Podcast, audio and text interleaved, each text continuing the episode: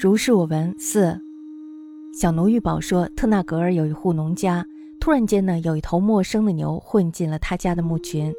这头牛膘肥体壮，过了很长时间，没有人来询问，查访了附近的居民，也都没有丢牛，于是就收留饲养。这家有一个十三四岁的女孩，偶然骑着这头牛去串亲戚，走到半路的时候呢，牛不沿着道路走，却驮着女孩跨涧越岭，直入乱山深处。山里崖陡谷深，他掉下牛背，必定会粉身碎骨。女孩只有抱紧牛颈，高声呼号。砍柴放牧的山民们闻声赶来，驮着女孩的牛已经上了万峰之巅，很快就消失在了云烟之中。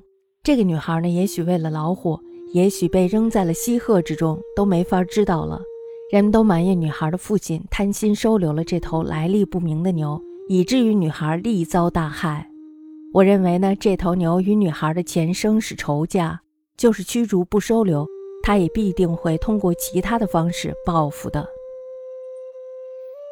小奴玉宝言：特纳格尔农家忽引牛入其牧群，甚肥贱，久而无追寻者，寻访亦无失牛者，乃留处之。其女年十三四，偶跨此牛往亲串家，牛至半途不寻西径。妇女渡岭木涧，直入乱山，崖陡谷深，坠壁迷碎，唯抱牛颈呼号。乔牧者闻声追视，已在万峰之顶，见灭没于烟霭间。其或似虎狼，或为西鹤，均不可知矣。皆究其父贪攘此牛，智力大害。余为此牛与此女何事夙愿，既驱逐不留，亦必别有以相报也。